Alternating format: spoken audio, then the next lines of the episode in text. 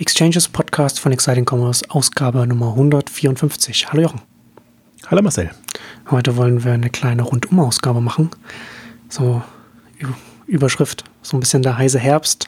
Ist jetzt einiges, einiges passiert, einiges angeschoben. Ist jetzt auch, wenn man, wenn man das auf äh, Exciting Commerce hat man das ein bisschen mitbekommen, dass was, was so passiert ist ja passiert einiges. Also ein bisschen heißer Herbst, ein bisschen so schauen im Kaufland, verschiedene andere Sachen, über die wir heute sprechen wollen. Und auch so ein bisschen nochmal zurückschauen auf unsere, auf eine der Ausgaben vom Anfang des Jahres, also was aus dem Angriff der Großkonzerne geworden ist, worüber wir da gesprochen hatten und was, was da vielleicht, was da vielleicht noch an neuen Angreifern vielleicht noch dazugekommen ist und wie sich das entwickelt hat. Ähm, aber zunächst erstmal ein paar Worte wie immer zu unserem Werbepartner und da freue ich mich heute besonders, dass heute unser heutiger Werbepartner Casper ist. Also wer Casper noch nicht kennt, die, die berühmte Matratzen äh, Company, die jetzt auch in Deutschland am Start ist, jetzt auf dem Markt ist. Also Casper bezeichnet sich selbst als das Unternehmen rund um das Thema Schlaf, sagen sie. Ähm, und sie sagen, sie stellen die ideale Matratze für alle her und schicken sie dann direkt an ihre Kunden, also ganz ohne Umwege und überzogene Kosten, sagen sie da. Also auch schön, passt auch schön in das Thema rein. Also, also zum einen ein schöner äh, Hersteller, Produzent von einer Marke, der sich, der sich online etabliert, der, der auch da an den, an den Händlern vorbeigeht und direkt ausliefert und auch in den USA auch schon online auch immer äh, in den, in den Podcasts Werbung schaltet und jetzt hier auch seine Marke aufbaut. Und Sie haben die preisgekrönte Schlafoberfläche, Schlafoberfläche von, der, von ihrer Matratze von einem hauseigenen Expertenteam entwickeln lassen, haben in den USA auch ein paar Preise dafür gewo äh, gewonnen für das Produkt. Und geliefert wird das Produkt, also die, die, die Casper-Matratze, in einer sehr kleinen, praktischen Box, bei der man, wenn man die zuerst einmal nach Hause bekommt, denkt man, dass da nie im Leben eine Matratze drin ist. Also wenn man das dann aufmacht, entfaltet sich dann die Matratze sozusagen. Und passend zur Matratze gibt es auch noch ein reaktives doppelschichtiges Kissen und extrem weiche, atmungsaktive Bettwäsche, die man da kaufen kann. Also wie gesagt, rund um das Thema Schlaf. So ein Unternehmen, das, das, das, da, in, das da in die Nische, in den, in den Markt da reingeht, dass man da, quasi, wenn man, man an Schlafen denkt, an Kasper dann denken soll. Ja, also Kasper sagt von sich selbst, dass sie hier sind, um die Matratzenindustrie zu revolutionieren, denn nach ihrer Aussage haben viel zu lange die traditionellen Händler die Preise für Matratzen unnötig in die Höhe getrieben und Kaspar kann die Kosten so gering halten, weil Kaspar als Produzent auf die teuren Zwischenhändler und Läden verzichtet und diese Ersparnisse direkt an die Kunden weitergeben können. Und das macht sich dann auch in den Kosten dann dem entsprechend spürbar aus in den Preis, in den Preisen dann, wo das, wo man dann für eine Matratze für 90 mal 200 Zentimeter zum Beispiel äh, 450 Euro bezahlt oder dann bis hoch zu 180 mal äh, 200 Zentimeter dann 800 Euro bezahlt. Das Beste aber ist, dass der Kauf einer, einer Casper-Matratze absolut risikofrei ist. Also Lieferung und die Rückgabe sind kostenlos und die Matratze kann 100 Nächte, also drei Monate lang Probe geschlafen werden. Also auch nochmal so ein schönes Beispiel da, wenn man sagt, ja, eine Matratze kann man nicht online kaufen, man muss es doch ausprobieren. Und hier sieht man dann, dass man es nochmal ganz anders machen kann als eine Matratze in einem klassischen Laden, wo man sich mal eine halbe Minute drauflegt und dann entscheidet, will man dann jetzt die Hälfte seines Lebens darauf verbringen. Und stattdessen jetzt mit, mit Casper kann man dann so eine Matratze an drei Monate, also 100 Nächte lang erst einmal äh, testen, äh, darauf Probe schlafen und dann sehen, passt das, passt das nicht. Also, das kann man, da kann man dann, haben wir dann auch noch hier noch einen äh, schönen Promocode für, für unsere Zuhörer. Man findet unter www.casper.com slash exchanges findet man dann nochmal äh, einen Rabatt für 50 Euro auf, auf eine Matratze. Man kann den, den, den Promocode exchanges da beim, beim Checkout eingeben, sodass dann auch, sodass man zum einen nochmal 50 Euro nochmal sparen kann und zum anderen merkt dann auch Casper, dass da die Kunden von uns kommen. So, und da steigen wir jetzt ein in den in den heißen, in den heißen Herbst, vom, vom Schlafen jetzt zum, zum aufgewühlten Alltag ähm, im Onlinehandel. Da ist ja jetzt einiges passiert. Womit, womit wollen wir einsteigen? Wollen wir gleich mit Kaufland anfangen oder, oder hatten wir ja jetzt erst eine, eine ausführliche Ausgabe dazu? Erst machen wir noch, damit wir ein bisschen neugierig machen, Exklusiv-News. Dinge, die noch nicht äh, genau. im Grunde spruchreif sind. Ärgere ich mich jetzt gerade. Ich wollte eigentlich am Anfang das noch groß anteasern dass man, dass wir Mensch. so große Exklusivnews jetzt haben und dann habe ich es, dann habe ich es im Eifer des Gefechts doch vergessen. Das, das war so ein bisschen was, was noch nicht im Blog äh, noch nicht stand, können wir, was, was wir jetzt hier noch so ein bisschen unseren Hörern vorab sozusagen mitteilen können. Also es gibt ein paar Infos, deswegen haben wir es auch so genannt und es äh, ist wirklich gerade eine sehr spannende Phase. Ähm, von neuen Entwicklungen, neuen Angeboten, die starten, Übernahmen bekommt man ja zum Teil auch mit. Und ähm, ja, gerade dem Angriff der Großkonzerne lohnt sich wirklich mal nochmal ein Update zu machen. Das haben wir ja so ein bisschen als Leitmotiv für dieses Jahr vorgegeben. Spannende Neuigkeit für mich war eigentlich mit die spannendste.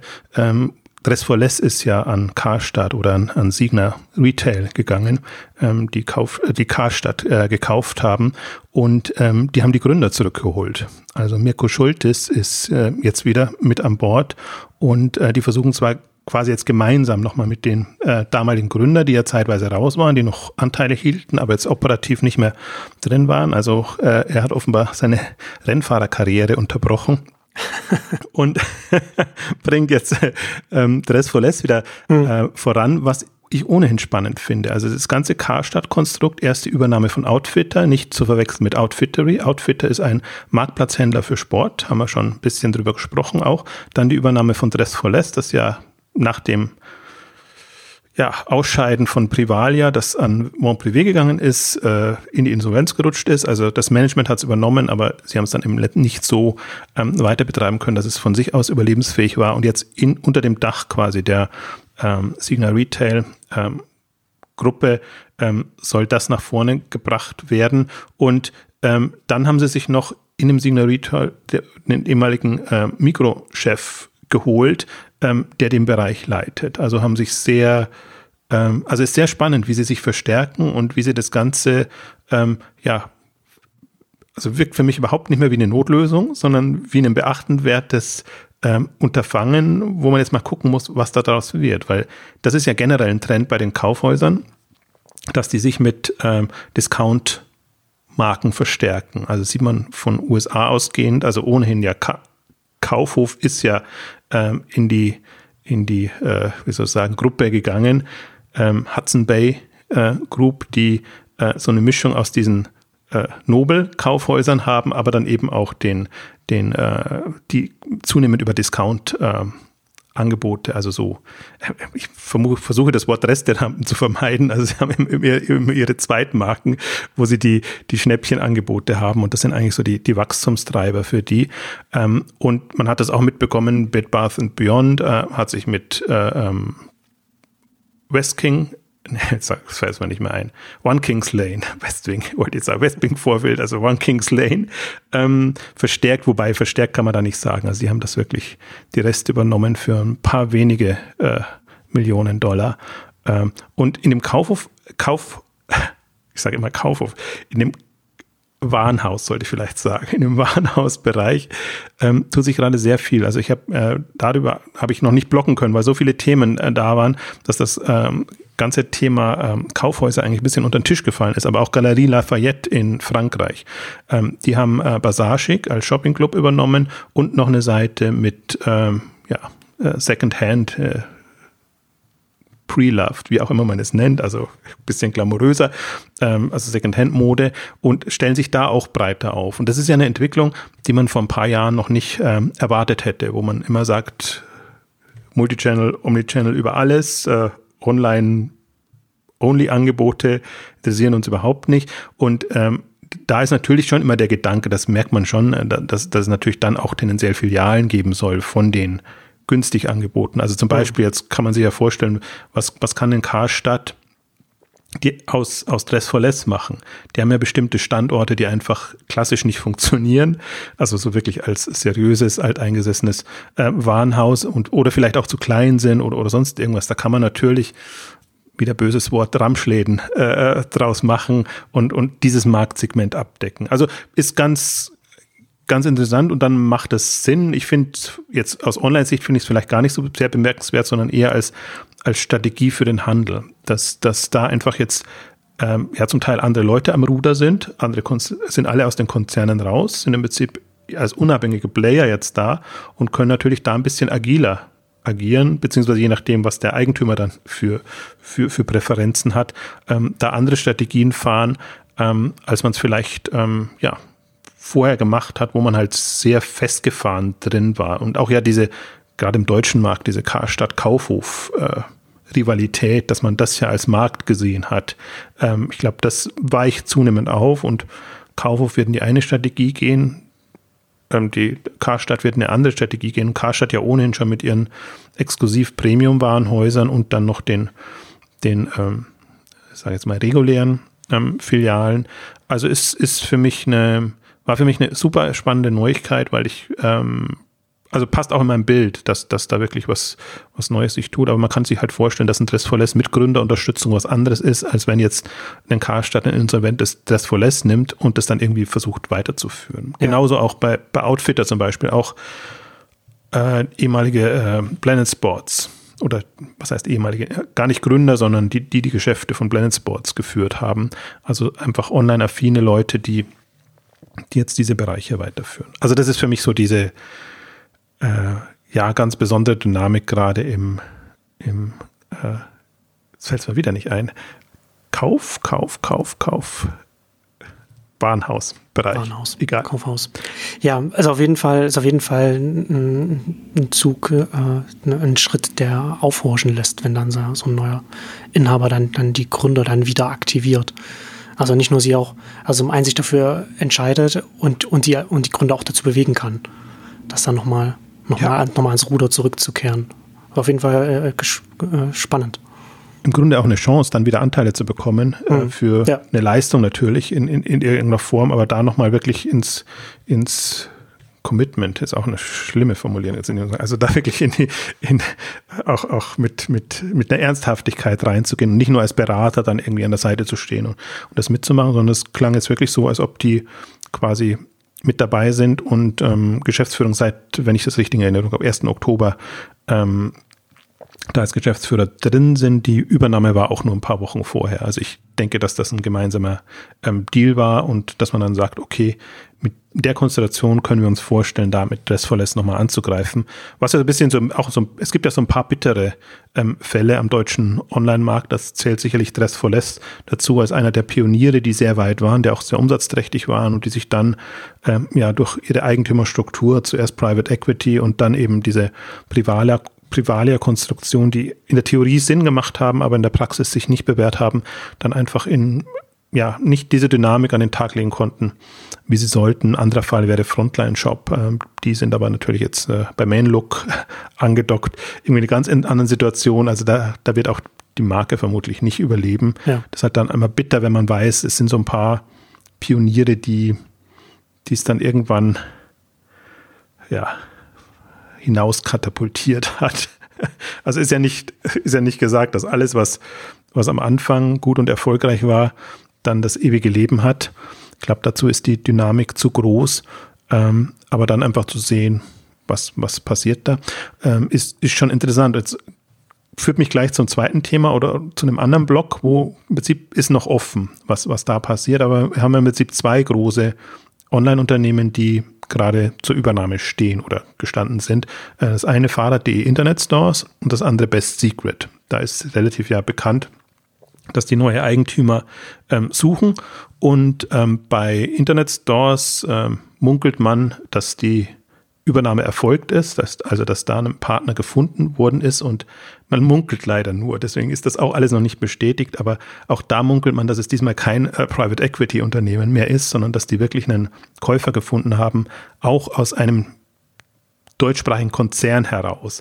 Und jetzt äh, ist, ist, ich finde eigentlich solche Phasen immer am spannendsten, wenn man sich noch überlegen kann, wer könnte dann sowas sein und wer hätte ein Interesse an Fahrrad.de Internet Stores, die auch mit Outdoor natürlich äh, ähm, inzwischen punkten wollen.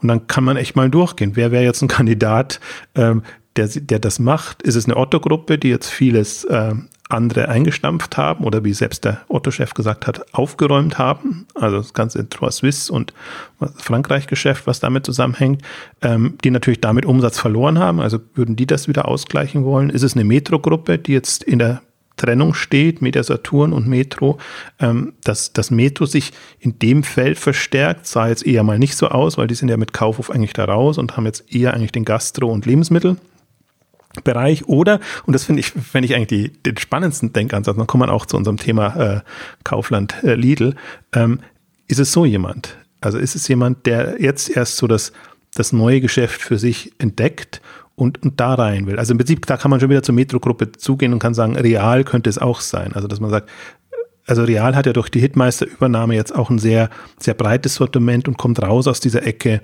Lebensmittelhändler, reiner Lebensmittelhändler. Im Prinzip Kaufland auch sehr breit aufgestellt. Besser sieht man es eigentlich noch bei Lidl. Also Kaufland ist ja gerade jetzt erst mit dem Online und eher schon einem frischeren Sortiment online gegangen. Lidl ist stark geworden jetzt durch den ganzen Non-Food-Bereich. Ähm, also vielleicht, also das sieht man zumindest so eine, so einen Angriffswillen in dem Bereich. Im Prinzip ja. Player, die man vor Monaten vielleicht noch gar nicht auf der Rechnung hatte. Ähm, also könnt, könnte sein. Und Edeka ist auch noch so ein, so ein Kandidat. Ähm, also Rewe, Edeka, die, die Richtung.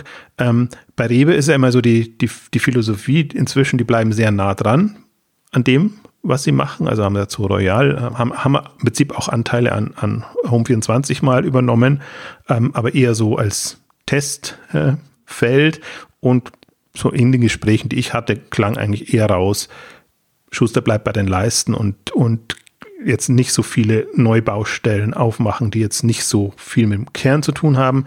Edeka kann man da noch nicht einschätzen, aber wenn die einen, also wenn tatsächlich irgendwann mal die Kaiser Tengelmann Übernahme klappt, dann haben sie ja ein Plus.de und ähm, da haben sie quasi einen Gewischtwaren ähm, Sortiment und ähm, vielleicht macht dann irgendwie einen, einen Internet-Stores äh, mit, mit Fahrrädern und, und solchen Sachen zu tun. Ich, das ist halt, ich glaube, man muss es aus zwei Richtungen betrachten, so ein bisschen.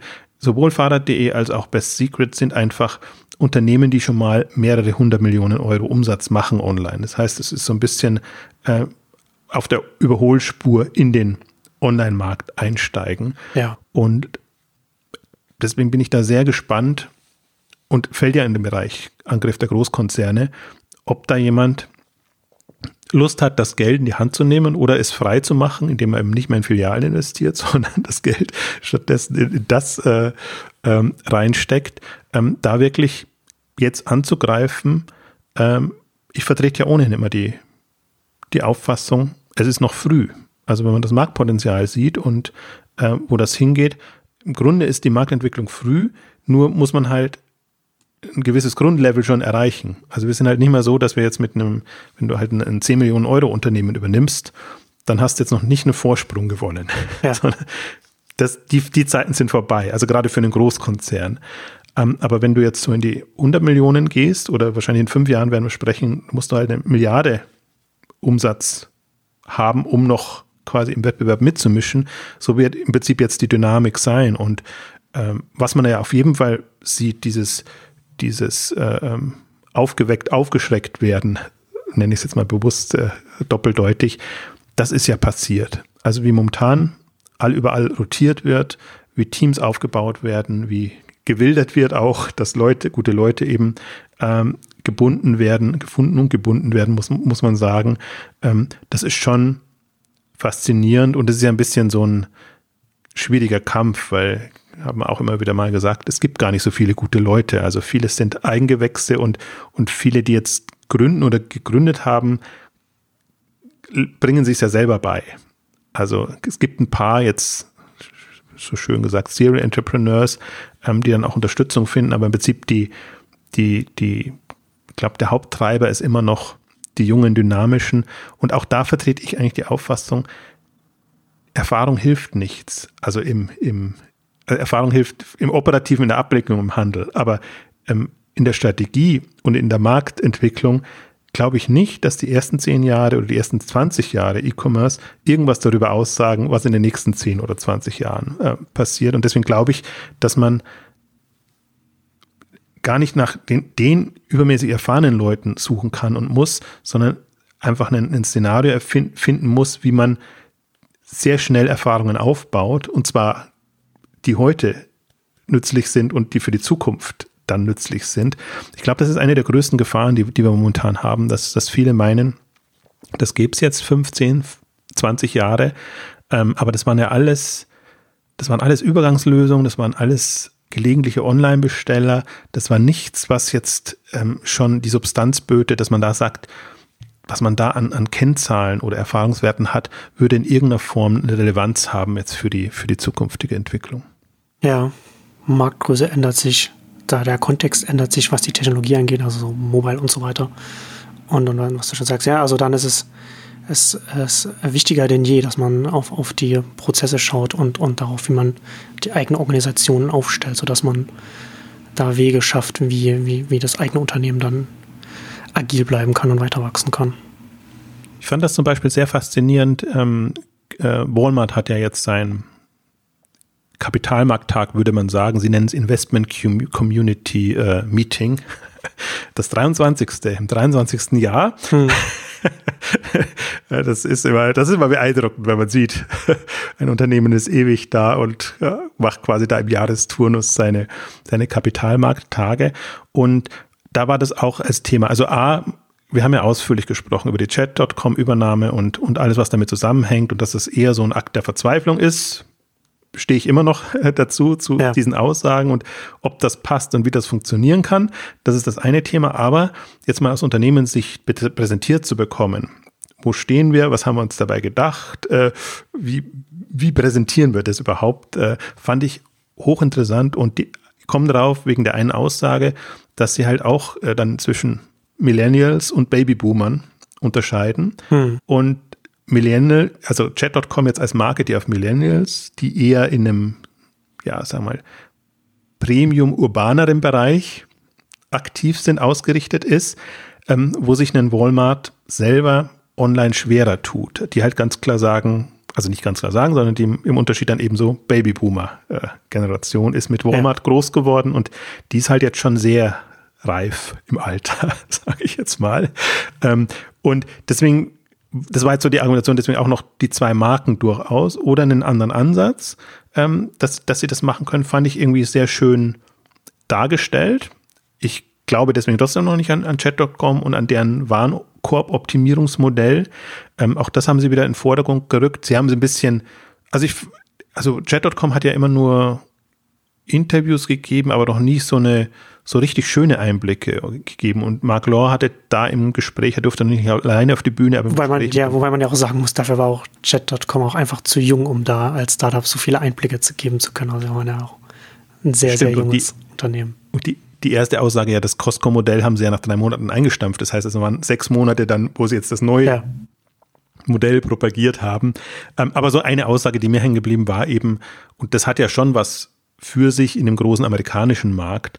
Ähm, das ist natürlich, wenn es blöd läuft und, und ein Kunde einen Warenkorb zusammenstellt und das ein Produkt von der Ostküste hat und das andere von der Westküste hat und, und dann irgendwie eine Erwartung ist, das soll einigermaßen zeitnah kommen, hm. dann kann es Sinn machen, den da zu unterstützen und zu sagen, lieber Kunde, aber da ist es vielleicht günstiger bei dem Westküstenhändler, aber kauf's doch mit dem Ostküstenhändler und dann ja. mach mir da irgendwie ein Angebot, so dass es einfach als Gesamtwarenkorb wieder günstiger ist, als wenn du das dann so kreuz und quer Kraut und Rüben zusammenstellst. Ich finde, das ist auch die, das ist natürlich die, sind die Nachteile des Marktplatzes, der, der nicht integriert ist und wo man so das Gefühl gibt, du hast einen gemeinsamen Warenkorb und kannst das da so kaufen, wie du es bei einem Händler kaufen kannst, wo du aber hinten raus dann echt Probleme hast und das hat ja, haben ja inzwischen nicht mehr Marktplatzhändler, sondern das, die Klagen gibt es ja auch über Amazon wenn, wenn Amazon, wenn man einfach weiß oder das Gefühl hat, Amazon lagert zwei Produktgruppen in komplett unterschiedlichen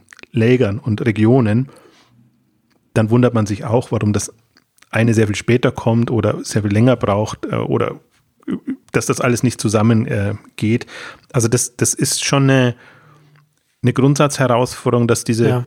eher virtuelle Schicht etwas vorgaukelt, was in der Form gar nicht da ist. Ja, wobei ich, wobei ich gespannt nach wie vor bin, äh, ob da der Ansatz aufgehen wird, dann die Komplexität, die man hinten raus hat, jetzt quasi zum Kunden zu bringen und da in, in, in, in eine Richtung zu pushen, die, die für einen selbst spricht, wenn man dann als Kunde dann, klar wundert man sich hinten raus als, als Kunde, wenn dann einmal ein Paket schneller und einmal, einmal nicht so schnell kommt oder was man, oder man bestellt einmal in einem Rutsch was und man bekommt zwei verschiedene Pakete, die Tage auseinander liegen. Aber dann ist das eben hinten raus so und da denkt man sich dann nicht so viel dabei. Aber wenn man noch während, während des Einkaufsprozesses dann immer gesagt, ah, willst du wirklich das, willst du nicht lieber hier, da machen wir dir noch ein besseres Angebot dann da und da, macht man es natürlich komplexer bei dem ganzen, beim ganzen Einkauf und, und, und Checkout. Und ja, bin ich, bin, ich, bin ich gespannt, wie sie es umsetzen werden. Also ob das es kann natürlich auch funktionieren, wenn man da die richtige User Experience dann findet, wie man das bringt. Aber ich, ich bin da eher grundsätzlich eher skeptisch. Aber was ich halt auch interessant fand, Das hast du ja, das hast du ja auch äh, auf Exciting Commerce ja auch mit, auch mit, äh, mit erwähnt, so die Aussage von, von Walmart. Und da musste ich vorhin daran denken, dass du es gesagt hast, lieber was übernehmen, statt, statt äh, das Geld in neue Filialen zu stecken. Und das sagt ja Walmart ja auch, dass sie jetzt, dass, dass das Wachstum nicht aus den neuen Filialen kommt. Also es werden keine neuen Filialen mehr, mehr aufgemacht und man schaut lieber, wie man, wie man an anderer Stelle da äh, zu Wachstum kommt. Und das fand ich natürlich schon, das ist schon eine bemerkenswerte Aussage für, für einen Walmart. Ja, sehr gewagt vor allen Dingen. Also weil, weil das ist ein leichtes, über Filialen zu wachsen. Du weißt, was macht eine Filiale zusätzlichen Umsatz und also über Flächenwachstum und du weißt, wie sich das entwickelt. Du hast es extrem gut planbar und die haben riesige Erfahrung. Das heißt, wenn sie Du hast genau, du hast die Erfahrung, du hast die Prozesse, du weißt, wie das, wie das funktioniert, du weißt, wie du es ausrechnen musst, wie du den lokalen Markt anschaust, die Positionierung der Filiale und so weiter und so fort. Da hat man ja jahrzehntelange Erfahrung als Unternehmen und das ist natürlich sehr verlockend. Also wenn ich nämlich mal mir vorstelle, jetzt in zwei, drei Jahren, wie die Argumentation sein wird, wenn man sieht, ja, sie nennen es, die nennen sie ja nicht Omnichannel, sondern sie nennen sie ja Seamless ähm, ähm, Commerce. Ähm, ähm, also wenn man sieht, dass das keine Wachstumsstrategie ist, sondern dass das nur Verlagerung ist ähm, und dass man in der Optimierung auch nicht so weiterkommt, ähm, wie, wie schnell man dann wieder sagen muss, okay, jetzt haben wir doch ein paar mehr Filialen eröffnet als geplant, aber im Wachstum sieht man das ja ganz gut. Das ist ja immer genau das, dieses Hintertürchen, das da ist. Deswegen äh, ist das leichter gesagt. Wir wollen jetzt das Wachstum verlagern und, und äh, man, man kann sich auch sehr schön vorrechnen, wie das dann kommt. Aber mhm. gerade für so einen Multi-Omni-Channel-Händler, ähm, der einfach die, die Effekte der Umsatzverlagerung in, in der Form oftmals nicht einkalkuliert, also der wirklich glaubt, und also das war so schön. War, war das jetzt dieses Jahr drin oder letztes Jahr? Es war, glaube ich, sogar letztes Jahr drin, ähm, wo wieder vorgerechnet wurde, dass eben ein Multichannel-Kunde mehr macht, weil er eben in unterschiedlichen Kanälen kauft und äh, im Vergleich zu den Einzelnen man aber über, übersieht, ähm, dass das nicht die Masse ist, dass es das ein paar wenige sind und und das macht dir das nicht wett und es wird viel mehr, also diese, diese abstruse äh, Wachstumsargumentation für den Omnichannel-Handel. Also Omnichannel-Handel ist Kundenbindung. Ja, wunderbar. Wenn es darum geht, ähm, kann man das machen, aber dann hat man quasi mehr Kosten, um gleich viel Umsatz ähm, hinzubekommen, ja. wenn es blöd läuft. Teure Kundenbindung. Ja, und, und das ist so die, also in die Falle tappt ja jeder Händler und, und das ist so ein, also kommen sie aus dem Teufelkreis auch nicht raus. Also mal die Argumentation so und jetzt gibt es wieder diesen Angriff. Und das ist, fand ich bemerkenswert an, an, der, an dem Walmart-Tag, dass da wirklich mit einer, also wenn sie nicht so cool, seriös präsentiert, dann würde man fast schon sagen, mit einer Panik, äh, äh, getrieben von einer Panik, wirklich die, die Strategie dargelegt wird, wo man sagt, ja, in der Theorie sehr schön und sehr strukturiert und sehr konsequent und auch mit dem notwendigen Einsatz und eben auch durch die Übernahmen oder die Beteiligung jetzt an JD und Erhöhung an JD, also dass die da sehr ähm, klare Weichen gestellt haben und, und jetzt auch in der neuen Konstellation, dass ein Chat.com-Gründer quasi den kompletten E-Commerce ähm, macht und unter, in Anführungszeichen, Welpenschutz gestellt. Ich fand das ja, es ist, ist ja so, so, eine Mischung aus schön, aber auch wieder peinlich, wenn man das dann so auf offener Bühne sagt, dass man quasi seinen E-Commerce-Leiter schützen muss vor ja. der alteingesessenen Organisationsstruktur. Ähm, aber damit halt nochmal unterstrichen, wir wollen das wirklich ernsthaft, sage ich mal, marktorientiert und zeitgemäß äh, ähm, pushen. Und äh, das in der Theorie nimmt man das natürlich auch ab. Also da, da ja, ist auch in der Theorie das, das Einzige, was man, was man in so einer Situation machen kann. Also zum einen von oben der ganzen internen Organisation sagen, das ist jetzt von oben abgesegnet, das machen wir jetzt und dann, und dann auch noch zu sagen, dass dieses neue Projekt, jetzt in dem Falle Chat.com mit, mit Mark Lohr, dass das separat von den bestehenden Strukturen entwickelt wird, sodass es, sodass es nicht davon, sodass es nicht an das gebunden ist, was Walmart schon hat, sodass man nicht so die ganzen Strategiesteuern mit drin hat, so die, die, die das ganze Unternehmen insgesamt tragen. Ähm, das ist auf, also ich bin, ich bin, ich bin sehr gespannt, wie sich das, wie sich das entwickeln wird, weil äh, in, in, der Theorie ist es genau das, was man, was, wie man es angehen muss, aber was natürlich nicht heißt, dass es dann in der Praxis dann auch tatsächlich so funktionieren wird, weil es davon, dadurch natürlich auch nicht automatisch leicht wird, nur weil es das theoretisch Richtige ist. Also ich bin wie du hochskeptisch, was, was das Thema angeht. Und äh, das ist nur spannend jetzt aus der Sicht, dass man es mal dargelegt bekommt und wirklich ja. sehr, das waren ja auch wieder drei, vier Stunden. Und das Interessante war, dass eben nicht nur der Konzernchef, sondern auch der Finanzchef und eben auch E-Commerce-Leiter im Prinzip das aus ihren Richtungen dargestellt hat.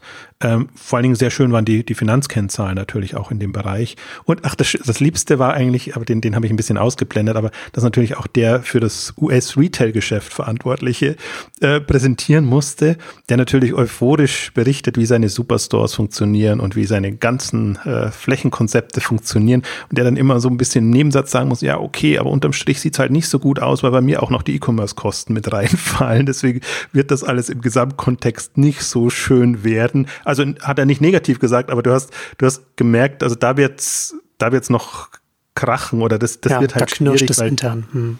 weil, weil die Leistungen nicht so honoriert werden können, wie, wie sie eigentlich gemeint sind. Also sie haben alle, interessant, alle, wenn sie ihre Strategien vorstellen, haben sie alle auf qualitatives Wachstum oder Optimierung, sage ich jetzt mal, gesetzt. Also wirklich nochmal innerhalb ihrer Kategorien extreme Maßnahmen ergriffen. Und das geht vom Sparprogramm, aber bis hin zu wirklich, ja, Mitarbeiterentwicklung, wie sie in den Läden besser optimieren wollen. Wo, Walmart offenbar ein Problem hat, ist im ganzen frische Sortiment, frische Bereich, ähm, dass, dass sie da eben genügend frische Produkte drin haben im Vergleich jetzt zu anderen eher Lebensmittelketten und Walmart ist ja immer sehr viel ähm, umfassender, was das Thema angeht. Ähm, sehr spannend fand ich auch die Sam's Club Strategie, wo sie ja Mitglieder binden wollen und ähm, wo sie auch nochmal also das war generell war so eine Bereinigungsphase für die. Also die wollten früher alles für alle sein, offenbar, und haben das jetzt sehr fokussiert. Zum Beispiel im Sam's Club Bereich haben sie eben vier Kernzielgruppen definiert. Und das sind neben Privatkunden, was überhaupt hauptsächlich Familien sind und, und Leute, die halt ein Interesse haben, irgendwie günstig Großkäufe ähm, zu machen, hinzu, und so haben sie mal begonnen, Restaurants und, und also kleine Händler, Zwischenhändler. Interessant auch die, die ganzen Foodtruck-Geschichten, äh, die es gibt, so als, als, als Zielgruppe da mit drin. So haben sie da vier definiert. Das war das eine. Und witzigerweise in der Internationalisierungsstrategie genau dasselbe, dass sie, was, was, was einen immer stutzen lässt, weil man denkt, das müsste eh schon so gewesen sein, aber dass sie drei Fokusmärkte definiert haben für sich. Das ist USA, das ist äh, Südamerika und das ist China.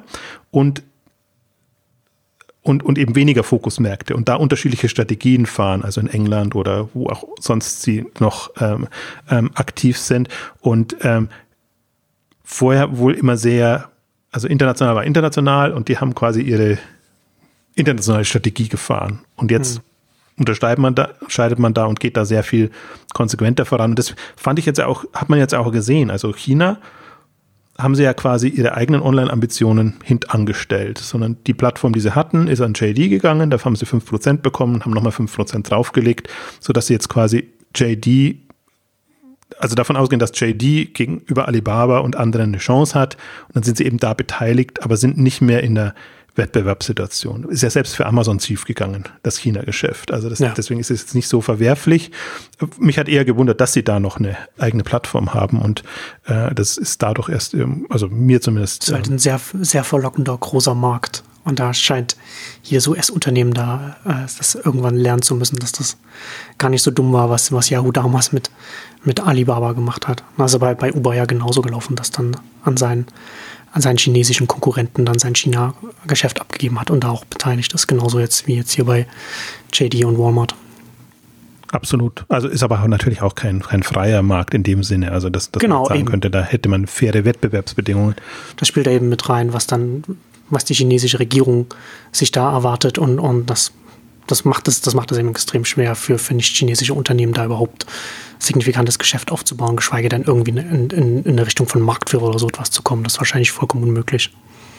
Aber ich meine, die, die Lehre, und ich weiß nicht, ob man da sogar, ob man in den Exchange schon mal drüber gesprochen haben, aber ähm, jetzt der, der Angriff von Amazon in Indien, der im Prinzip so ein bisschen eine, eine Reaktion ist auf das, was bei in China schiefgelaufen ist und ja. die Erkenntnis da eben, ähm, dass, dass die fernab der Konzernzentrale machen dürfen, was sie wollen. Also Hauptsache, sie gewinnen in dem Markt und sie stellen sich darauf ein. Und das ist jetzt so die Erkenntnis, ähm, weil Amazon, ähnlich wird es bei Walmart auch sein, die, die sind schon sehr aus der Zentrale herausgesteuert und, und dann meint die Zentrale besser zu wissen, was, was da gut ist. Oder sagen wir, dass, dass man ein Regelwerk hat, wie man im Prinzip solche Märkte erobert.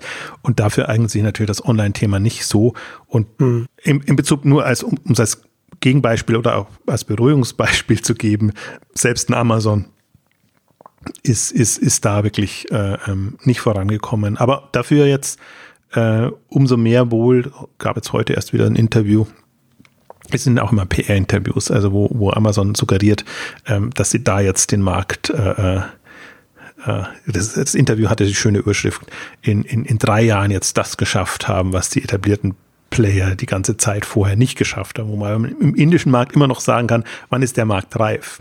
Also sie sagen jetzt, ich finde das so schön dann auch, ähm, dann sagen sie, also wie reif ist der Markt, äh, ist letztendlich in welche, weiß nicht, ob es jetzt Postleitzahlen waren oder ob das, was das indische Pendant zu Postleitzahlen ist. Also in alle Regionen haben sie ja. Päckchen geliefert und das ist für sie ein Zeichen, ähm, im Grunde ist der Markt reif, weil, weil überall quasi Resonanz auf, auf Online, äh, ähm, es äh, Resonanz auf Online gibt. Ähm, muss man sehen, es ist gerade super spannend zu verfolgen, was, was äh, Amazon in Indien treibt. Also man kann sich so richtig verfolgen, aber generell die, diese Dynamik und, und was da wirklich vorangeht und wie wirklich im, also das Indien ist der wilde Westen, wenn es nicht der nicht, nicht der Westen wäre. Ja, ähm, ja. Äh, also es ist unglaublich, was da an Geld reingebuttert wird, wie viele Milliarden ähm, da letztendlich drauf gewettet werden, ähm, dass man da den in Anführungszeichen Online-Markt gewinnt. Also ist, wie, wie gesagt, gut, also will nicht zu sehr abschweifen, aber ist jetzt auch kein Fokusmarkt für Walmart. Wen das interessiert, äh, wir verfolgen das ein bisschen bei den Early Moves. Genau, also das ähm, genau, kann man da, ähm, kann auch gucken, also die, die, das sagen ja auch immer alle, die, die indische Presse ist ja sehr auf Zack, ja, was das angeht. Das muss man Deswegen sagen, das stimmt. Die, die Rocket-Unternehmen hat man da, Chabon und wie sie alle heißen, ähm, sehr intensiv verfolgen können und die haben manchmal selber gar nicht so schnell Entscheidungen treffen können, wie sie dann schon öffentlich waren und diskutiert wurden. Ähm, ja. Also ist, ist, ist eine ganz andere Dynamik, ganz anderer Blick drauf. Ähm, aber um nochmal kurz auf, auf, Walmart zurückzukommen, also es ist definitiv kein äh, Fokusmarkt für Walmart. Ähm, und also ich finde ohnehin faszinierend an Walmart ist, wenn du so ein ja, fast 500 Milliarden Unternehmen hast, was den Umsatz angeht, wenn du immer noch in Richtung Wachstums denkst und wie, dir überlegst, wie du weiter wachsen kannst äh, mit, mit dem Thema, das ist schon faszinierend. Ähm, und man kann sich es aber auch überlegen und, und durchdeklinieren, wo sind denn jetzt Wachstumsfelder und wie, wo eben auch nicht, beziehungsweise auf welchem Level muss das äh, passieren. Ist ja, ist ja, der Witz ist ja, in der Quote ist Walmart online sehr, sehr klein oder sagen wir mal so, wie alle stationären etablierten im Volumen Umsatz sind das aber 13, 14, 15 Milliarden, glaube ich, waren es letztes Jahr. Also ist ein Riesenvolumen, das da gedreht wird jetzt äh, marktseitig, aber halt nicht profitabel und, und für, für, für Walmart in der Form noch nicht so, ähm, wie man es gerne hätte, wenn man weiß, diese super profitablen Superstores, an denen sie schon sehr hängen, das merkt man dann schon immer, ähm, das ist halt eine, eine Goldgrube quasi, die sie, die sie so optimiert haben, dass es echt super funktioniert. Ich wollte noch eine Anmerkung machen äh, zu, zu chat.com, nochmal um den Bogen zu spannen. Ähm, du hattest ja schon gesagt, äh, dass das Modell ähm, was mich auch irritiert ist, dass sie wirklich ein Händlerproblem an die Kunden auslagern. Und die Frage ist, ähm, ist es jetzt Sache des Kunden zu optimieren, wie der Warenkorb aussieht und wie das am günstigsten ist? Also muss man das so transparent machen. Sie machen es jetzt mal. Ich würde da auch sagen, wir sind noch sehr jung. Vielleicht finden Sie ein smartes Modell. Aber momentan, ich habe das auch als, als Screenshot, glaube ich, damals reingenommen, weil es mich so irritiert hat, jetzt auch mobilen Screenshot, ähm, wie viele Preise dann im Warenkorb drinstehen, damit du genau siehst, wie das aufgeschlüsselt ist und warum du weshalb eine Ersparnis hast letztendlich, wenn du den Warenkorb so und so optimierst. Also sie, sie hängen es sehr raus und die haben es auch in den Unterlagen. Jetzt Walmart hat das als, also als, als, als Wettbewerbsvorteil, sage ich mal, drinnen. Ähm, dieses Modell Warenkorb-Optimierung. Ähm, aber das ist nicht der Kunden-USP. Also Kunden-USP ist ja immer, wir wollen günstiger als Amazon sein oder bleiben. Das war ja mal so die, die Grundidee. Ich glaube, sowas kannst du nicht, nicht durchhalten. Also, weil das immer ein Wettlauf nach unten ist. Also wenn du rein über den Preis kommst, ist es nicht. Den anderen Vorteil sehe ich noch nicht. Also alles haben sie, ist ja genommen worden von, von Chat.com, aber ich möchte jetzt nicht in die Diskussion nochmal reinlaufen, die wir, die wir ja. eh schon hatten zu dem Thema. Und den zweiten Punkt, den ich spannend fand, was man jetzt auch als generelles Motiv find, findet, ist irgendwie überall die Marktplatz-Thematik. Also auch Walmart hantiert mit GMV, General Merchandise Volume, ähm, vermittelte Umsätze von anderen Händlern. Also alle etablierten Player versuchen das, was sie an Markenwahrnehmung und Suchvolumen haben, zu monetarisieren, indem sie eben andere Händler mit einbinden und, und das darauf verweisen. Ähm, ich finde das, also ist irgendwie eine nachvollziehbare Strategie, ist jetzt auch irgendwie keine, also was möchte man sagen, No-Brainer. Ähm, aber das ist halt jetzt, aber ist es das dann schon? Also das ist für mich so ein bisschen die, die Frage, weil das sieht man jetzt bei bei Metro, Real, Hitmeister. Das sieht man im Prinzip bei allen. Otto auch als Marktplatz, nicht so als sicherer, sichtbarer Marktplatz, ja selbst bei, bei Zalando und anderen. Also es ist eine verständliche Entwicklung und haben wir auch immer gesagt, Marktplatzmodelle sind sehr beliebt, weil ähm, lukrativ, aber das Risiko ist geringer, kein Lagerrisiko, keine, keine anderen Geschichten, es ist sehr schön auslagerbar. Also alles schon nachvollziehbar, aber halt als auch nicht ein 2016er Thema, würde ich mal sagen, sondern eher so ein 2005er Thema, ähm, strategisch gesehen und wo ich mir dann immer frage, ja, das ist es jetzt. Also Walmart hat sein Marktplatzthema, hat sein Chat.com und hat sein Seamless Commerce ähm, Thema, wo es dem Kunden, wo der Kunde kaufen kann, wo er will. Und das ist es. also da bin ich, ja. da bin ich, da bin ich immer so ein bisschen am, am Stutzen und so denken. Unterm Strich, es bleibt da nicht so viel strategisch. Nee, also nicht, nicht jetzt in, in nicht nach vorne gedacht ja, oder so. Das ja. ist eher so, ich sehe es auch alles, alles unter Aufholjagd. Das ist alles Aufholjagd ja. und die versuchen jetzt quasi das, im Grunde die zehn Jahre, die Amazon Vorsprung hat, aufzuholen. Aber wenn du nur Aufholthemen machst. Wirst halt immer hinterher häscheln. Ja, wie willst du da den, den Vorsprung oder, oder dieses Plus, das du brauchst, erreichen, um aufzuholen, wirklich aufzuholen und dann auch vorbeizuziehen. Und das ist auch so das, das Irritierende, wenn, wenn dann ein Walmart jetzt 20 bis 30 Prozent Wachstum im E-Commerce rausgibt. Du aber weißt, dass Amazon das noch mindestens hinbekommt. Also sie sind eher am oberen Ende ähm, des Ganzen. Und dann eben große Brocken wie das, das B2B-Geschäft starten oder, oder, oder andere Themen, also Food-Bereich jetzt angehen und den, das ihnen ja wirklich enormes Wachstumspotenzial nochmal bringt, auch international merkt, auch, auch Indien natürlich ist so, ist so wirklich ein großes Thema, wo du weißt, da können sie nochmal äh, zig, zehn Milliarden ähm, Umsatz drauf, drauflegen. Also ist nicht so, dass du jetzt ein, in dem Wettbewerb gegen einen eher, schwachs, äh, eher schwachen und schon gesättigten Wettbewerber antrittst, sondern einen, der noch voll in der Dynamik drin ist, der wirklich so Welteroberungspläne hast. Und dann kommst du mit einer Strategie, ja, die das nachholt oder nachvollzieht, was, was im Prinzip State of the Art ist. Ähm, also das wird noch die zweite spannende Thematik sein. Im Prinzip bei allen. Deswegen bin ich immer eigentlich mal gucken, ja, was, was gibt es denn, was darüber hinausgeht? Gibt es irgendwelche smarten Angriffsstrategien? Und smarte Angriffsstrategien haben wir ja gesagt, also das jetzt auf den deutschen Markt bezogen, was, was Ströer und Pro7 das hat eins machen, ist im Prinzip eine smarte Angriffsstrategie, zusammenkaufen und neu strukturieren, Medien mit, mit E-Commerce äh, äh, verzahnen und, und, und sich da was, was Neues überlegen. Das ist eine, das kann eine zusätzliche Dynamik reinbekommen. Also gerade durch diese Zukäufe immer natürlich, dass du dann einfach schneller über die 20 bis 30 Prozent kommst, als wenn du das aus, aus dir heraus machen musst.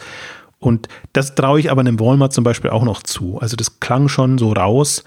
Ähm, A, wir versuchen Kapital frei zu machen und B, was die für einen Cashflow haben. Also die können sich auch sehr viel leisten, jetzt rein aus ihrem Cashflow heraus, ähm, was, was da kommen kann. Und da sie jetzt ja so aufgewacht sind, ähm, ist, ist das, glaube ich, kann man da noch was erwarten? Also sie haben ja jetzt China und, und USA als, als Fokusmarkt, sage ich jetzt mal, aber dann könnte man erwarten, dass sie in, in, in Südamerika noch irgendwas vorhaben. Und oder ich habe immer noch, also wenn für mich ist eBay immer noch ein Kandidat ähm, für, für ein Walmart. Ähm, wenn, wenn, wenn das irgendwie strategisch besser Sinn machen würde. Also das ist da liegt so ein bisschen an eBay, dass, dass, äh, dass man nicht weiß, wie das dazu passt. Oder sagen wir, dass das noch so in einem Transformationsprozess ist, dass man sich gerade als, als Käufer muss man sich Mühe geben, sich da vorzustellen, wie, wie bringt man das jetzt rein? Weil wenn man sagt, das alte eBay, okay, hätte irgendwie gepasst, aber das neue eBay, hm, schwierig und dann geht es eben nur um die Kunden. Kundentraffic und alles, was damit zusammenhängt. Und das ist natürlich dann wieder zu teuer, wenn man den, den, die, die Bewertung jetzt, jetzt sieht. Ähm, aber wenn man jetzt mal wirklich sagt, wie, wie möchte Walmart wirklich einen Sprung machen, dann ist eBay schon, ein, schon eine Hausnummer. Also die haben zwar jetzt, also Amazon macht mehr Volumen, aber die sind jetzt, glaube ich, so knapp unter den 100 Milliarden, was sie an, an ähm, Waren vermitteln. Ähm, das ist natürlich schon nochmal, wäre wär eine Hausnummer für, für, einen, für einen Walmart, wo sie dann wirklich sagen können, okay, ja. jetzt, jetzt, also nicht, nicht nur uns bringt es was, sondern jetzt spielen wir auch online ja. mit. Von der Größe her auf jeden Fall spannend. Aber wie du schon sagtest, ne, dann wird es, dann wird es verwirrend für die, für die Kunden markenseitig oder wie passt das dann überhaupt ins Unternehmenskonstrukt? Dann, wie passt das dann alles zusammen? Muss gar nicht. Das, das kann ja unabhängig laufen. Das kann man ja mhm. als Gruppe äh, strukturieren. Die Frage wäre nur, ob, ob äh, ein eBay dann in der Gruppe eine Wachstumsperspektive hätte oder ob das ein ob das ein Klotz am Bein ist, ähm, wobei ich, ich, bin, ist auch mal unfair zu sagen, jetzt eBay ist Klotz am Bein, weil, weil das ist hochprofitabel. Also das, das, das, das Geschäft an sich das, das ist ja nicht das, was, was es so schwierig macht. Die Strategie macht es so schwierig und ist, ist da wirklich eine, ähnlich wieder, also eBay auch so sehr am Aufholen und, und machen jetzt ihre, hängen ihre strukturierte Suche so hoch, mhm. was eigentlich nur zeigt, äh, dass sie selbst noch bei der Suche nicht so weit sind. Ich warte immer so auf die Ankündigung. Jetzt kommt irgendwann bald eine, eine, einen Service, der dir sagt, wenn du das bestellt hast, dann hast du auch das, dann haben andere auch das und das bestellt. So ein Empfehlungsservice. Das müsste eigentlich so die nächste Schritt dann ja, sein. Ja, es kommt auf jeden Fall. Das ist ja ein super Machine Learning Thema. Da kann man das ja schön wieder mit, mit der AI-Expertise von eBay verbinden. Ja, jetzt haben wir unseren Running Gag wieder drin. Ich wollte es eigentlich vermeiden, aber, aber man kommt halt drauf, weil, weil wirklich. Es ist so einfach bei eBay.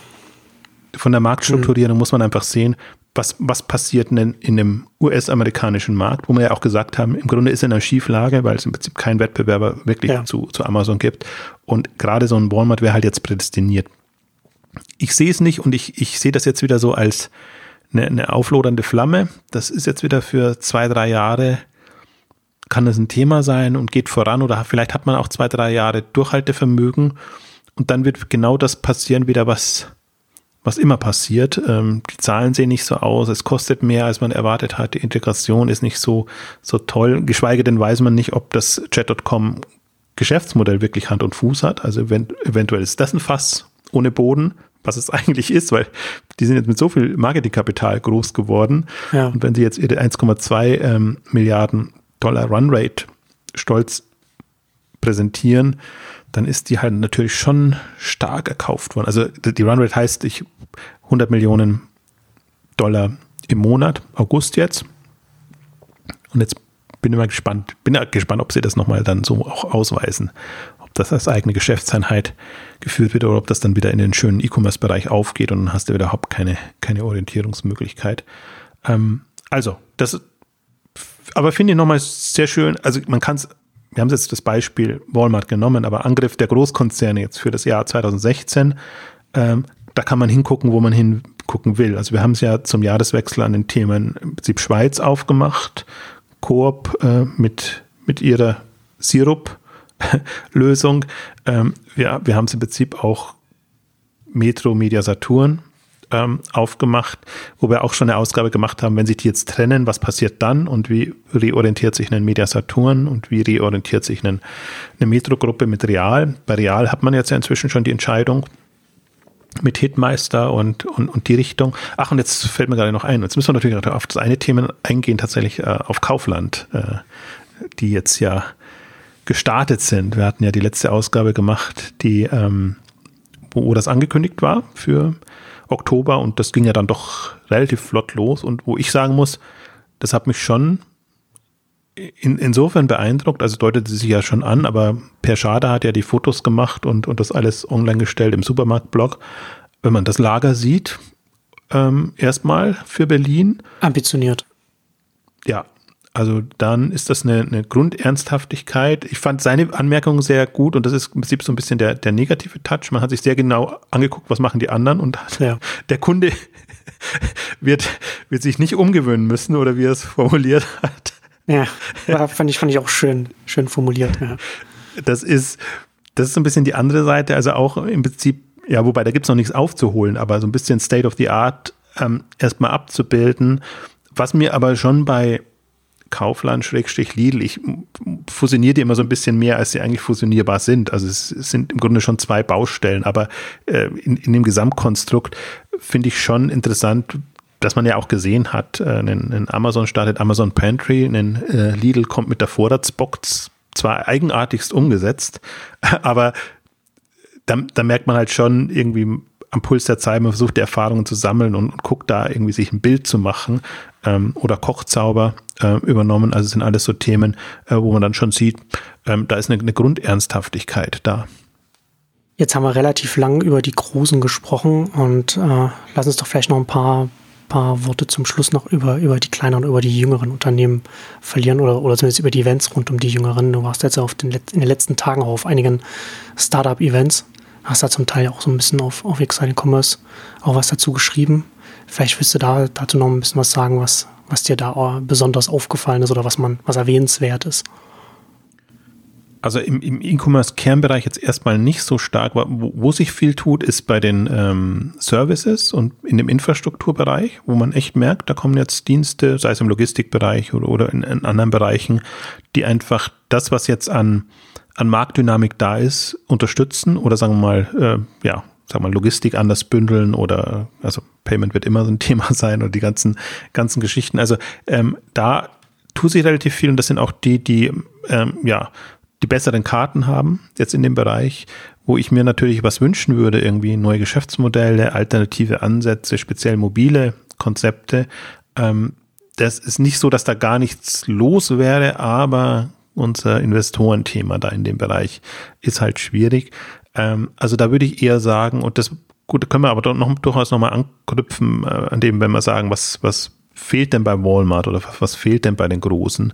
Ähm, da fehlt mir genau eben diese spezialisierten Dienste, die Nutzeransprache und ähm, wenn ich mir durchüberlege, jetzt im, im Food-Bereich, aber da hatten, das hatten wir das letzte Mal schon kurz gesagt, ähnlich im, im, im Modebereich, in anderen Bereichen, also auch durchaus für Zielgruppen, was können äh, mobile Anwendungen sein in dem Bereich?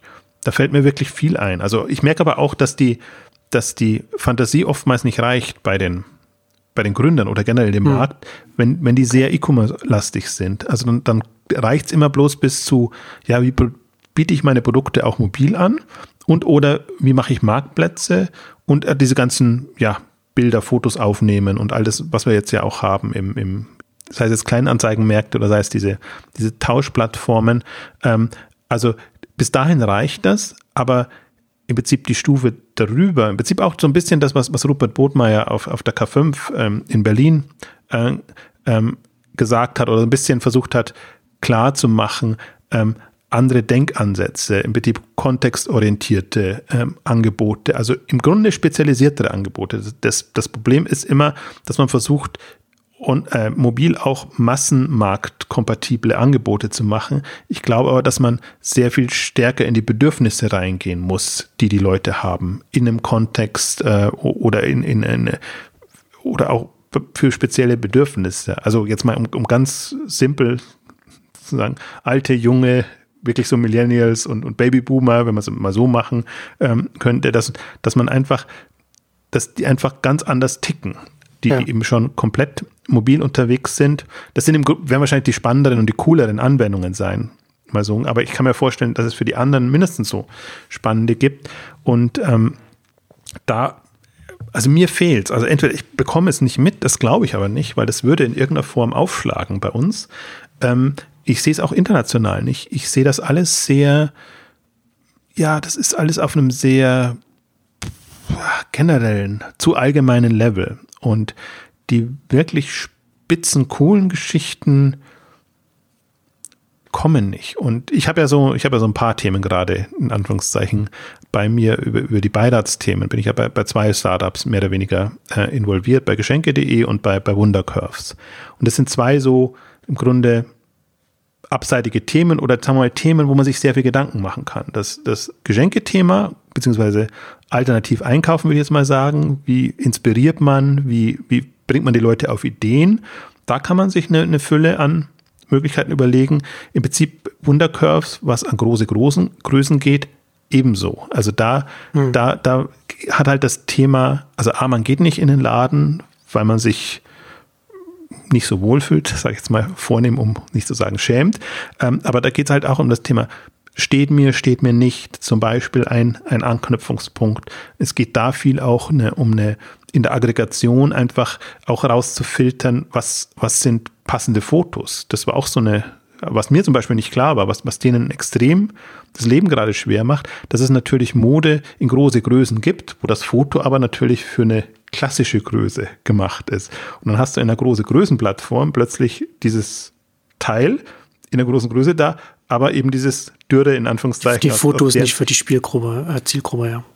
Ja, und das, das hm. verübeln die, die, die, die Nutzerinnen natürlich ja. extrem dann in dem Bereich. Und das sieht man einfach auch was es auch noch für Probleme zu lösen gibt. Also wenn du in die Zielgruppen reingehst und da erwarte ich mir im Grunde vom, von der mobilen Denke her sehr viel mehr Impulse, weil mobil kann personalisierter sein, mobil kann über Empfehlungen besser gehen, ähm, kann, kann, also muss auch über Empfehlungen besser gehen, weil einfach der, der Screen, der Schlitz nur so klein ist. Ähm, und das ist alles, ja, vermisse ich ein bisschen. Deswegen ist es so, zwiegespalten. Ich war durchaus begeistert, wenn ich jetzt, und es sind ein paar Jahre her, dass ich wirklich so auf Startup-Events war. Ich bin begeistert, wenn ich sehe, was da kommt, wie auch wirklich die, die, die Mehrfachgründer kommen und was die für Ideen anbieten und auch wie die dann das vorantreiben. Ähm, wie gesagt, das gab es nicht aus dem klassischen E-Commerce-Bereich, deswegen will ich jetzt auch keine Beispiele geben. Ähm, also das, das ist interessant und wie, wie auch diese ich muss es doch sagen, Ökosystem gereift ist. Also ich glaube, dass gute Ideen, die würden auf fruchtbaren Boden stoßen. Nur die Allerweltsideen und die, wir mal, eigenartigen Ideen, die auch nicht so professionell angegangen werden, die tun sich weiterhin schwer. Aber das ist nicht so, ähm, dass sich selbst professionelle Ideen vor fünf oder vor zehn Jahren noch schwer getan hätten. Ähm, da rennt man im Prinzip offene Türen ein. Und das ist, ist, ist eine Struktur da von Business Angel, Netzwerken bis eben zu den Frühphaseninvestoren, aber auch selbst in dem, in dem Wachstumsbereich. Die kommen so schon schnell voran. Und das berühmte, ähm, wie heißt Auto, wie heißt die Autoplattform im, im Namen? Auto 1? Auto 1, 2, oh, peinlich eigentlich. Das, das berühmte Beispiel jetzt, was in, in der Berliner Szene, was in, eben so hochgekommen ist, äh, hat auch auf der Bits and Pretzels präsentiert. Das ist total peinlich. Wie heißt es? Der Automarktplatz, der eben als, also von erfahrenen Gründern vorangetrieben wurde, sehr schnell Geld bekommen hat, sehr schnell in die Umsatzmilliarde, was bei Autos vielleicht ein bisschen leichter ist als bei anderen ja. Themen gekommen ist und was jetzt so das, das Vorzeigebeispiel ist. Also jetzt auch nicht ja. ein wahnsinnig extravagantes Thema, aber es gibt einen Markt, ähm, Gebrauchtwaren ist in dem, also ist jetzt jenseits von Mobile, also Kleinanzeigenmärkte noch nicht so ähm, besetzt und dann geht auch was. Und da kann man eigentlich nur motivieren. Aber mein Plädoyer geht eigentlich als auch in Gründern immer dazu, diese Grundprofessionalität, die gefragt ist und und die, die Stichhaltigkeit der Idee, das ist halt jetzt wirklich ein, das muss sein. Ich glaube, das ist, ist, in den USA immer schon so und wenn du Y Combinator hast und die ganzen Programme, ähm, also kommen auch absurde manchmal. Das heißt jetzt nicht, dass es nicht, eine, das kann auch eine absurde Idee sein, aber die muss, die muss stichhaltig äh, präsentierbar sein und oder von den Gründern so vorangetrieben sein, dass man sagt, ähm, da gebe ich euch jetzt ein und Seed, Seed Kapital ist ja wirklich Spielgeld, Risikokapital, was extrem, also was gar nicht unbedingt erwartet, dass das jetzt äh, tatsächlich ein Erfolg wird, aber wo einfach der Grundglaube da ist, dieses Team mit der Idee kann es reißen und wenn sie es mit der Idee nicht reißt, dann findet sie eine andere Idee, äh, die, die das macht. Ja. Ähm, und ich glaube, da ist, eine, ist, ist in gewisser Weise noch, ist ein bisschen Naivität ähm, da und ich deswegen, wir wollten ja schon mal eine der Höhle der Löwen Ausgabe, Sonderausgabe machen. Ich weiß nicht, ob, das hilfreich ist, was, was da passiert. Also sehr schön jetzt als, als Sendung, die jetzt verdeutlicht, Gründen und Unternehmertum ist etwas, was, was irgendwie Relevanz hat. Aber was da propagiert wird zum Teil und was dann eben auch ja, äh, eine Chance hat, ist schon wirklich schwierig. Also es ist halt ein schönes Showkonzept, aber es wird ja gerade in den Startup-Blogs momentan so als als, als ein Referenzmodell ähm, gesehen und ich finde es immer fast so ein bisschen kontraproduktiv, ja. ähm, weil, weil ich die, die Entwicklung in der Branche ein bisschen in eine andere Richtung gehen sehe. Und gerade in Berlin, wo man jetzt tatsächlich ja auch Lust auf Innovation hat und, und auf ungewöhnliche Themen ähm, und in, in, in so einer Show dann eher wieder eher klassisch argumentiert wird. Klassische Bewertung, verdienst du Geld, wie ist Umsatz, wie ist äh, deine, deine Kostenstruktur und alles und nicht so sehr, lass uns mal groß denken und irgendwie die Welt verändern und was erobern. Das, das ist das, diese Form von Unternehmertum ist halt da nicht, ja. nicht so gefragt.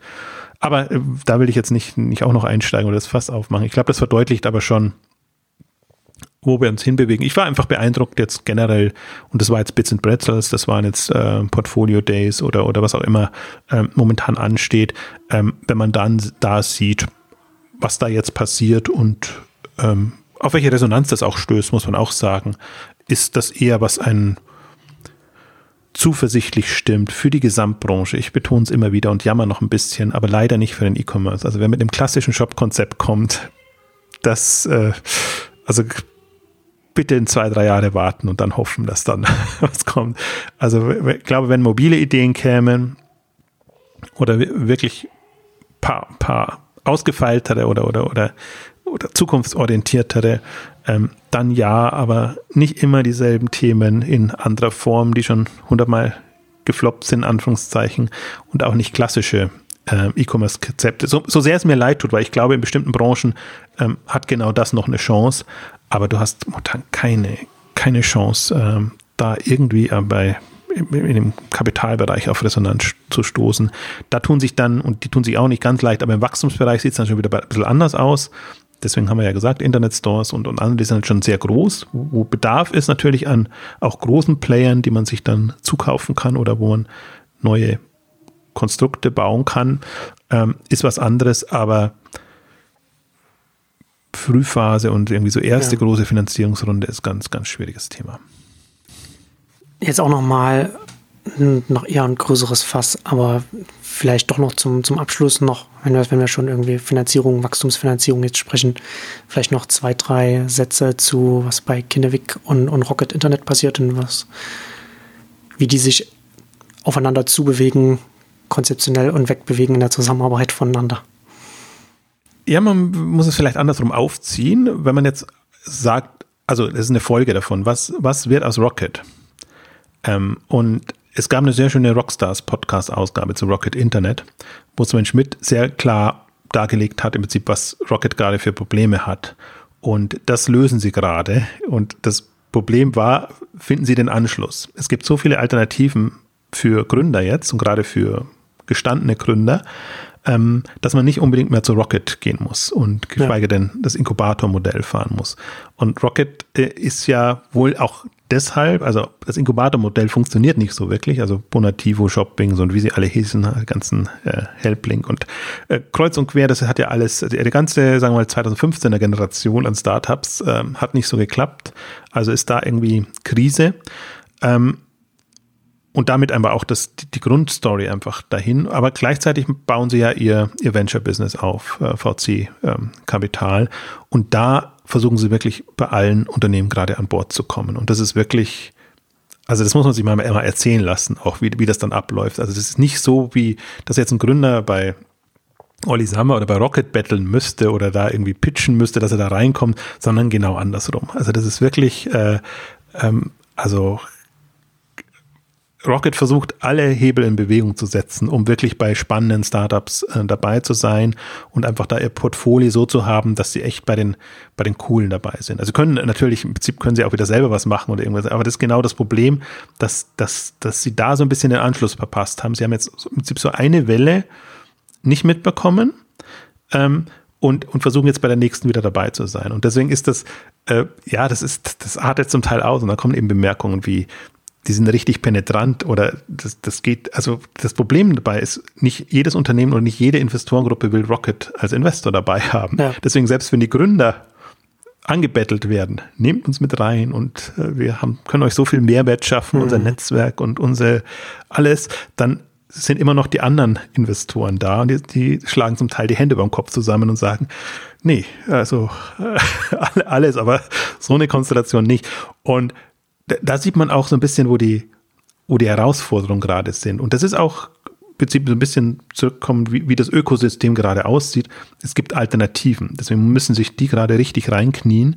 Ähm, aber man sieht ja, sie die überall dabei. Also von Termondo bis zu den ganzen Fintech-Unternehmen bis was es alles gibt. Also auch, auch Rocket gibt ja jede, jede Woche quasi eine, eine Meldung raus, wo sie jetzt drin sind über ihren Global Founders Fund und eben auch über, wie heißt äh, Rocket Internet äh, Capital hm, Partners. Capital Partners waren es. Also ich nenne es immer den Kinnevik-Ersatzfonds, weil im Prinzip früher war ja Kinnevik der, der Hauptkapitalgeber und der hat das Geld gegeben und jetzt ist es immer, immer so eine Kombination. Das heißt, sie haben Fremdinvestoren drin, die in diesem Partnerfonds drin sind und gehen dann selber über den, den äh, Founders heißt jetzt nicht mehr Global Founder Fund und, und rein und eben noch mit, mit den Partnern, was auch ein von Rocket verwaltetes Konstrukt ist. Also das ist ohnehin äh, äh, ganz, ganz, ganz, ganz, ganz schwierig alles also unter Vertrauensgesichtspunkten. Aber das ist halt jetzt mal so das Modell und ähm, das ist interessant. Aber das, damit äh, kommen auch, also ich habe es ein bisschen von hinten aufgerollt. Das ist genau die Problematik. Damit kommen sie sich gegenseitig ins Gehege. Im Prinzip äh, äh, die, die Investorenrolle, die Kinneweg übernommen hat, übernehmen sie selber. Und ähm, gleichzeitig versucht aber Kinneweg sich zunehmend als Company Builder und glauben eben auch, dass sie in Afrika oder anderswo oder mit, den, mit dem ähm, der Global Fashion Group und den Dingen, die sie halt eben so an, an sich gezogen haben, kann man nicht sagen, aber sagen wir, die sie betreuen, dass sie eben da auch Mehrwert schaffen, jetzt auf diesem sehr hohen Level und das natürlich jetzt auch als für sich als Kapitalgeber als Hebel sehen, um eben günstiger an Anteile zu kommen und, und als wertgeschätzter Partner mit reinzukommen. Und damit ist es jetzt, das nähert sich so an und je weiter es sich annähert, umso mehr geht es auseinander. Also kommen sie sich in die Quere. Und das ist, ist halt schön zu verfolgen, weil sie ja beide sagen, also Rocket noch stärker als, als Kinnevik, dass sie sich nach wie vor gut verstehen und dass das alles äh, dass da gar nichts im Argen ist. Aber wenn man so ein bisschen so die Meldungen liest und was da gerade passiert, sieht man schon ähm, die Eskalationsstufen oder sagen wir mal, dass man sich auseinandergelebt hat und jetzt die Frage, wie die Scheidung mehr oder weniger gütlich ähm, erfolgt. Was im Grunde ist nicht schlimm, das sehe ich immer so ein bisschen, das ist für mich eher so, fällt in die Abteilung Klatsch und Tratsch und das ist halt spannend zu verfolgen, jetzt wie, wie im Prinzip so eine, eine Konstellation, die fünf Jahre erfolgreich, mehr oder weniger erfolgreich funktioniert hat, dann plötzlich nicht mehr funktioniert. Zum Teil, weil man sich weiterentwickelt, zum Teil, weil eben Dinge auch nicht so laufen, wie man, wie man sie vorhatte. Ähm, aber also, man kann es auch andersrum sagen. Wer wirklich coole Idee hat, äh, glaube, der muss nicht lange warten, bis Rocket anklopft, um da mit dabei zu sein oder das Ding in irgendeiner Form zu vereinnahmen. Haben jetzt im Übrigen auch, also das, das wird ja auch dann immer Ach, Rocket ist halt echt so ein zweischneidiges Schwert. Da haben ja auch so einen Wettbewerb mit McKinsey auf die Beine gestellt, wo sie, glaube ich, die, die 50 tollsten Startups oder so suchen. Wird natürlich auch gleich unterstellt, ja. Schickt da nur die Businesspläne hin. Und wenn ihr nicht bereit seid, dann wird sicherlich ein Inkubatormodell sich finden, also Anteile abzugeben, da wird ein Inkubatormodell sich finden, das, das das macht. Also ist, ist echt, aber ich meine, das für den Ruf haben sie selber gesorgt. Das ja. ist jetzt nicht so, ist jetzt nicht nur Unterstellung, sondern das ist halt eine, eine, eine schwierige Geschichte gerade. Genau, das hat man sich selbst ein bisschen eingebrockt. Ja, und damit kommen wir jetzt auch zum Ende für heute. Noch zwei Hinweise in, in eigener Sache. Wer die Exchanges gut findet, kann gerne eine Bewertung auf iTunes schreiben. Das hilft uns auch da präsenter zu sein und, und auch darüber dann auch neue Hörer zu finden. Äh, die Hörerumfrage, äh, die wir in der letzten Ausgabe erwähnt hatten, die läuft auch noch, kann man auch immer noch teilnehmen und noch K5-Tickets gewinnen. Ich glaube, hier haben wir noch, da sind noch keine verlost worden, also da ist noch alles, noch alles offen. Und ja, und damit kommen wir zum Ende unserer heißen Herbstausgabe. Vielen Dank fürs Zuhören und bis zum nächsten Mal. Tschüss. Tschüss.